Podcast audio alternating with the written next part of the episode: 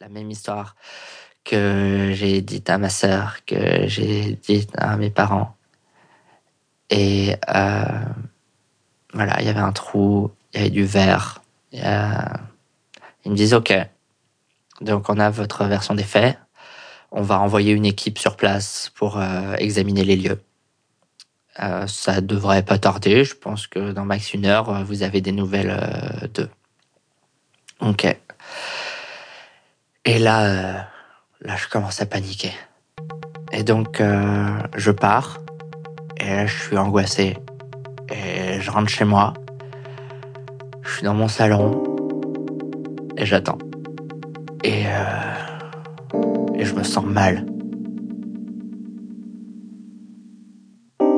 J'ai toujours été très, très stressé, très angoissé. Je suis de nature à angoisser facilement.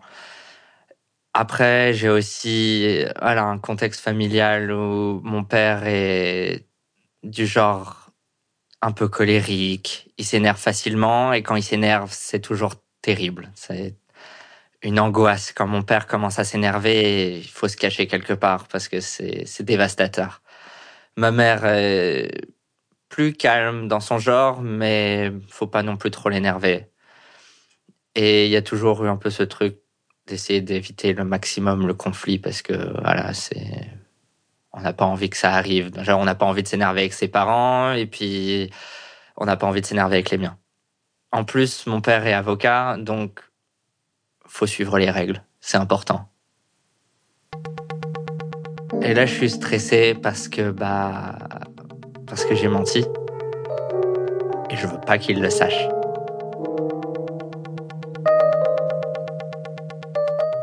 En fait, cette histoire a commencé euh, plutôt dans la journée. J'ai un travail euh, dans un restaurant. Euh, voilà, mes parents m'annoncent le matin qu'ils partent en week-end. Donc, je suis content. J'ai la maison pour moi tout seul. On est le jour de la fête de la musique. Donc, je me suis dit, je vais inviter des amis pour la soirée. Ça va être bien. ma journée de travail se passe normalement, correctement. Et à la fin, je, voilà, je me prépare, euh, je range mes affaires, je rentre à la maison. J'arrive en bas de mon immeuble et j'ai pas mes clés.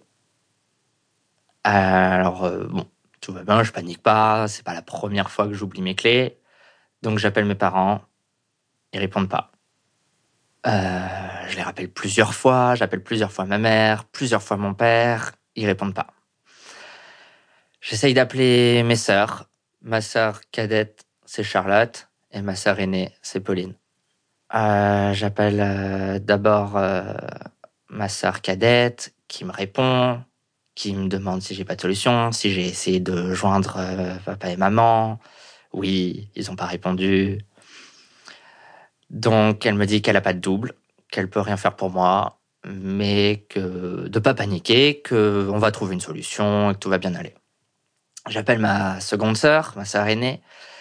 Euh, pareil, pas de double de clé, ça va aller, panique pas. Bon, elles ont beau me dire de pas paniquer, je panique un peu quand même parce que bah j'ai personne pour me faire rentrer chez moi. Et je réessaye de rappeler mon père et ma mère parce que bah, je suis du genre un peu insistant.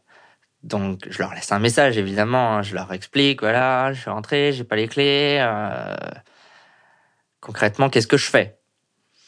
Je sonne chez la gardienne qui me dit qu'elle n'a pas de double des clés, mais qu'elle peut m'ouvrir les portes, euh, les portes magnétiques, quoi, les portes du bas. Donc, c'est ce que je fais. Je rentre, elle m'ouvre la porte, etc. Je vais devant ma porte d'entrée. Je cherche sous le paillasson dans un acte, dans un geste désespéré pour voir si, par le plus grand des hasards, il n'y aurait pas un double. Il n'y en a pas, évidemment, ça aurait été trop facile. Euh, ensuite, je fais le tour, je redescends, je passe par euh, l'escalier de service, j'arrive devant ma porte de service parce que parfois, rarement, on cache un double. Je regarde sur le côté, sous les pots de fleurs, sous le tapis, il a rien. Bon, je réessaye de rappeler mes parents, ils répondent toujours pas. J'ai commencé à voir rouge.